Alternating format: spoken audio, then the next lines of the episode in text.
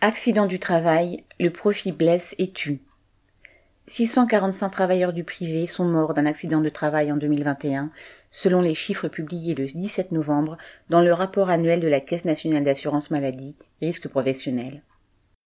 L'organisme recense 604 565 accidents du travail durant l'année dernière. Ces chiffres dramatiques sont réputés très sous-estimés, car les patrons font pression sur les salariés en particulier ceux qui sont en situation précaire ou sans papier, pour ne pas se déclarer en accident du travail. Le taux de gravité de ceux-ci est au plus haut depuis 2010, avec 48,5 millions de jours d'arrêt pris à la suite d'un accident du travail. Ce bilan est lui aussi sous-estimé puisqu'il ne concerne que les 19,5 millions de salariés du privé. Les accidents graves et mortels touchent surtout les ouvriers.